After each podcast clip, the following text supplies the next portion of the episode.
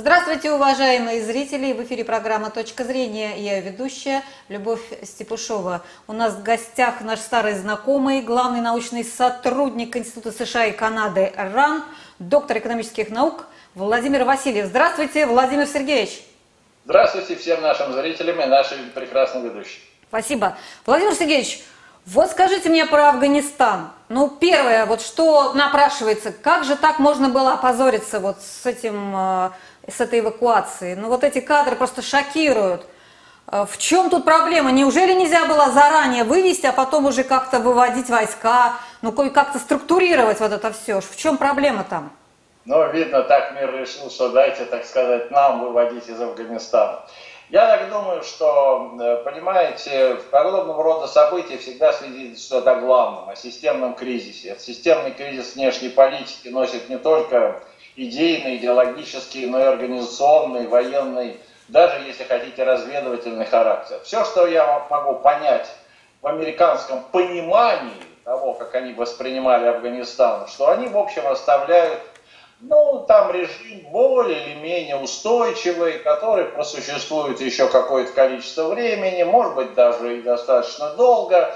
А если потребуется какая-то военная помощь, то будут нанесены точечные удары. Вот типа этими бомбардировщиками Б-52, ну, на худой счет пошлют, как это говорится, ограниченный контингент на ограниченный срок.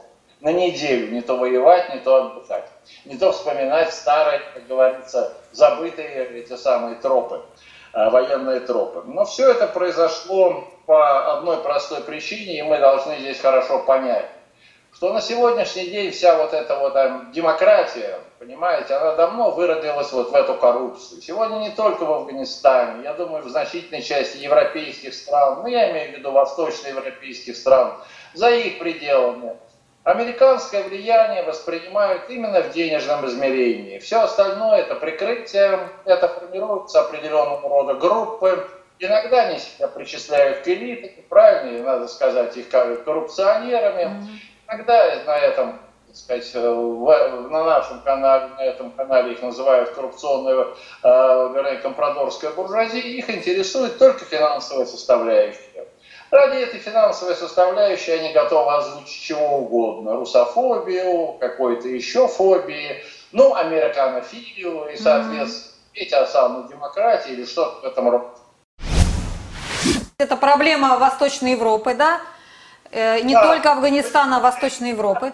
Проблема Восточной Европы. Нет денег, как да. говорится, то есть за деньги мы готовы угу. развивать русофобию, да. американофилию, петь все угодно, чего нам скажет Вашингтон, тем более думать не надо.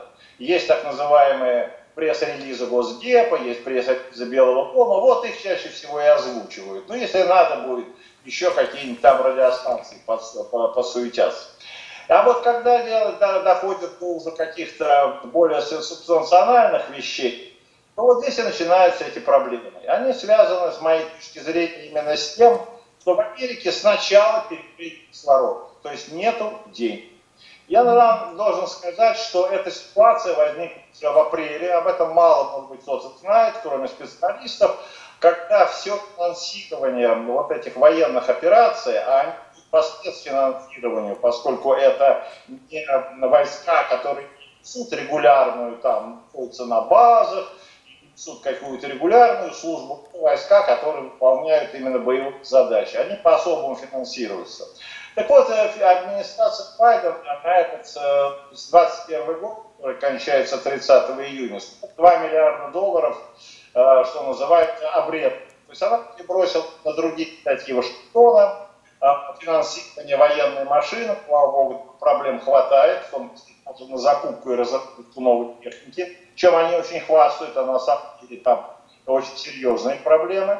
И вот когда все это стало вести, то соответствующим образом видите, и военнослужащим, да и, может быть, тем людям, которые занимаются сегодня политикой в Афганистане, стало ясно, что мы действительно уходим, но уходим как бы капитально.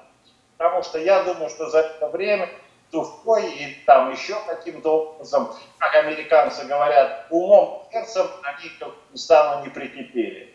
С другой стороны, вся эта буржуазия прекрасно видно поняла, что э, ждать им ничего не приходится, что их, э, грубо говоря, не политкорректно просто как только талибы придут к власти, учитывая то, что это исламский радикализм.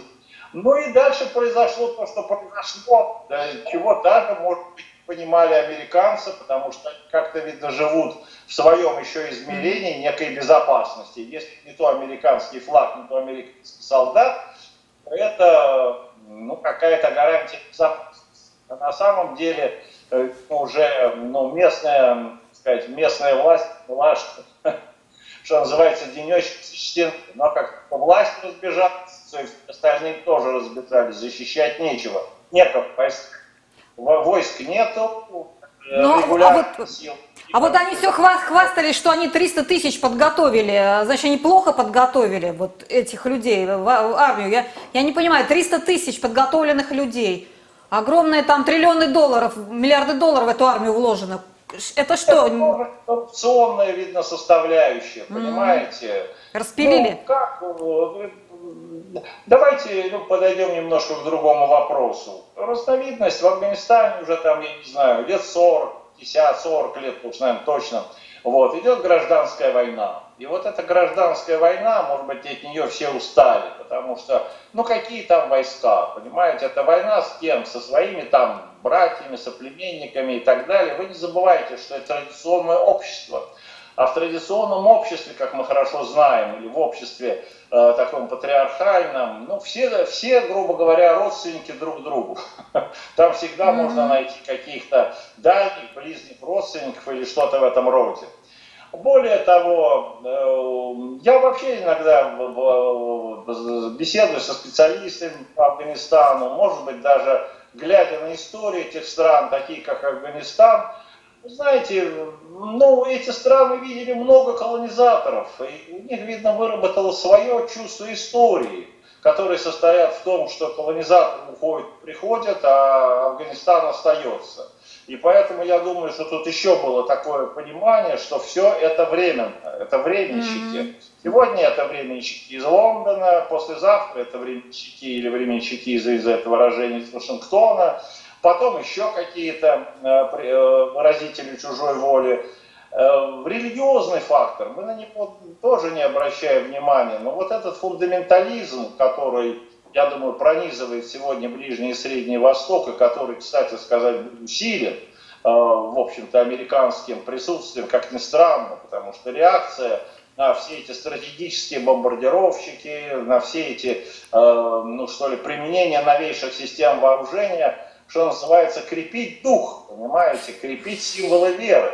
Угу. Как иногда даже применительно к православию говорить, книжки наши толще и вера наша крепче. Понимаете?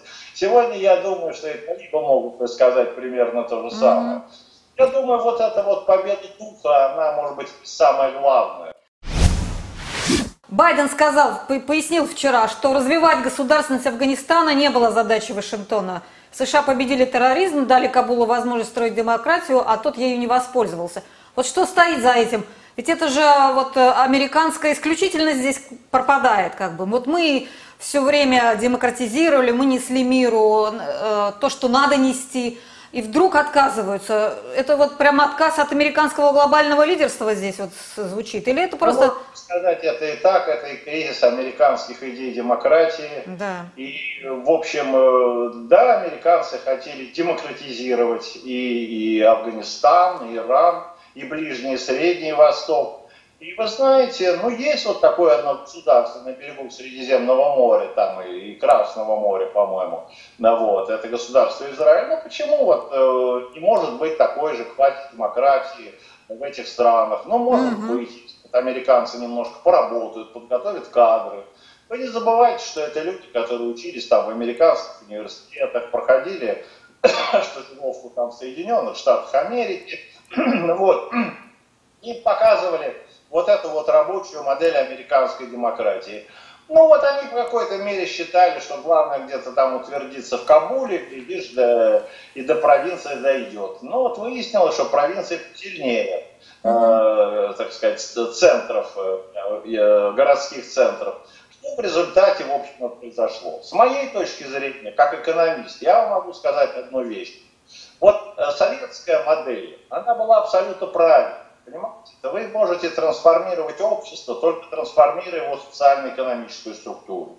Если вы создаете промышленность, я говорю абстрактно сейчас, если вы создаете промышленность, если вы создаете аграрное сельское, то есть сельское хозяйство агропромышленное, э, если вы, в общем, вводите не просто там э, кидай дальше, а, а э, инженеры, техники, если вы, в общем, становитесь, ваша экономика восприимчива к достижению научно-технического прогресса, может быть, какие-то mm-hmm. факты, общество mm-hmm. меняется, появляется, ну, назовем его этим вот американским термином средний класс. Средний класс может быть заинтересован там в стабильности, в соблюдении человека и всей этой атрибутики. Но на сегодняшний день в Афганистане сложилась, насколько я понимаю, социально очень простая схема – компрадорская верхушка, отсталое сельское население, которое занято там выращиванием героина, просто прозябает э, в таких нищенских условиях. Ну и боевики. Винтовка рождает власть. Это люди, которые десятилетиями вот, только все, что могут и умеют, это владеть оружием. Понимаете, кроме этого делать они ничего не могут. Скажите, ну что может быть, какого рода изменения могут быть в таком mm-hmm. обществе, понимаете? Ну ничего, вопрос о том, когда, если там, скажем, американцы или кто-то уйдет, да мы на себе это испытали, мы еще просто дольше, по-моему, была года три просидел, да. именно потому что все-таки была определенного база, промышленная база, экономическая база. А сегодня в Афганистане нет этой экономической базы. А раз нет экономической базы, как мы знаем, то у нас стройка валится, что называется, в одночасье, что и произошло, здесь даже нет никаких, извините, теоретических новаций. Есть все как раз сработало по теории. Вот, и так оно каждый раз, что Соединенные Штаты Америки ни в одной из этих стран, ни в Ираке, ни Ливии, ни даже у себя под боком, там, в Центральной Америке. Да посмотри, что в Гаити происходит. Они отнюдь не стремятся к тому, чтобы в этом обществе был социально-экономический прогресс. Понимаете? Наоборот, их очень устраивает это нищенское население, их устраивает вот это вот забитое состояние. Ну, знаете, как ты чувствуешь себя, вот когда именно сталкиваешься с Америкой, они себя чувствуют господами положения. Вот, есть у них такое. Не забывайте, что колониализм пришел mm-hmm. из из, э, э, виноват, пришел в Африку, пришел в страны Азии, он пришел из Европы две ведущие страны, это была Великобритания, была Франция, да и сама Америка родилась как колония. Прямо на шее, кстати, самих американцев, завоевав, когда они свою независимость, они к индейцам тоже относились, как, извините, как к там, или кому-то еще. А mm-hmm. уж про рабство мы говорить не будем. Даже сегодня это очень острая проблема. Но я говорю о психологии. Вот психология англосаксонская, она состоит в том, что где-то кто-то должен чувствовать себя господином, должен чувствовать себя хозяином положения. А если ты чувствуешь себя господином или хозяином положения, должны быть какие-то, как нас там раньше говорили, Робинзон Крузо и Пятница, ну вот mm-hmm. какие-то, которые смотрят на тебя, как, ну извините, на полубога, который может решить все их проблемы. Вот. А когда выясняется, что полубоги, Макс, какую проблему могут решить, это убраться побыстрее из страны пребывания, ну тут уже, понимаете, начинается а, Владимир Сергеевич, у меня, у меня такой вопрос. Как это все, а, вот эта вот а, ситуация отразится на репутации Байдена, демократической партии? Вот будут выборы у них, до, до выборов в Конгресс. Отразятся ли на, это, на, на, на выборах как-то это все? Вы знаете, сказать на сегодняшний день сложно, но она, безусловно, отразится, потому что сегодня есть вообще ощущение неэффективности администрации. Администрация терпит поражение на всех фронтах, на внешнеполитическом, на внутриполитическом. Угу. И, в общем, пока, может быть, все, что она реализует, это вот э, результат выборов 2020 года. Не будь этого там микроскопического большинства в Сенате или же в Палате представителей, может быть, там ничего бы и не прошло.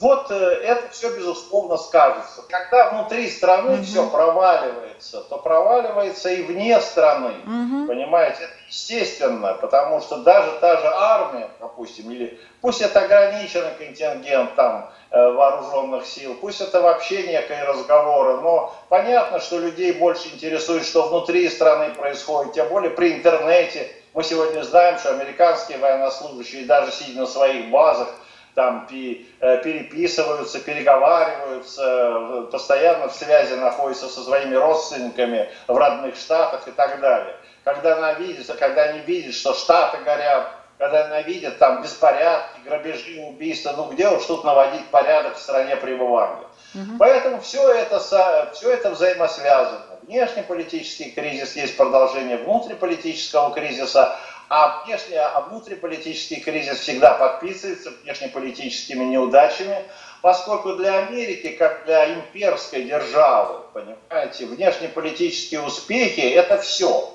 Более того, даже если посмотреть на институты американской политической власти за протяжении 30, 40, 50 лет – вы знаете, внешнеполитические успехи, которые всегда казались более простыми, ну, просто завоевать Афганистан, просто завоевать Ирак, просто там разбомбить Югославию, это всегда была подпорка, для, ну, подпорка на тот случай, если внутри страны происходили провалы.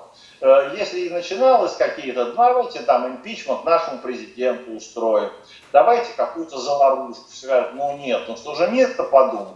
Поэтому этот внутриполитический кризис, который очень хорошо видит фигуры престарелого Байдена, дряхлого человека, человек, который действительно уже путает не только, понимаете, что даже Афганистан, но он путает Сирии, не знает именно mm-hmm. этих губернаторов, э, даже своих каких-то знакомых, людей, которых формально он должен знать очень хорошо, поскольку даже говорят, вот Трамп с Байденом перепутал, Путина как-то так назвал непонятно, непонятно каким образом. Вы понимаете, все это порождает ощущение до поры до времени, ладно, мол, так сказать, команда работала. Но сегодня выяснилось, что и команда там уж примерно такая же. А, вывод я такой поняла, что, в общем, а, поражение в Афганистане – это следствие внутренних проблем Америки, да, и и это в том числе и выплесывающиеся внутренние проблемы. Да, и, де- и денег нет у них, и лидер не, не тот, который надо, да, и, и что ж ну, там заниматься.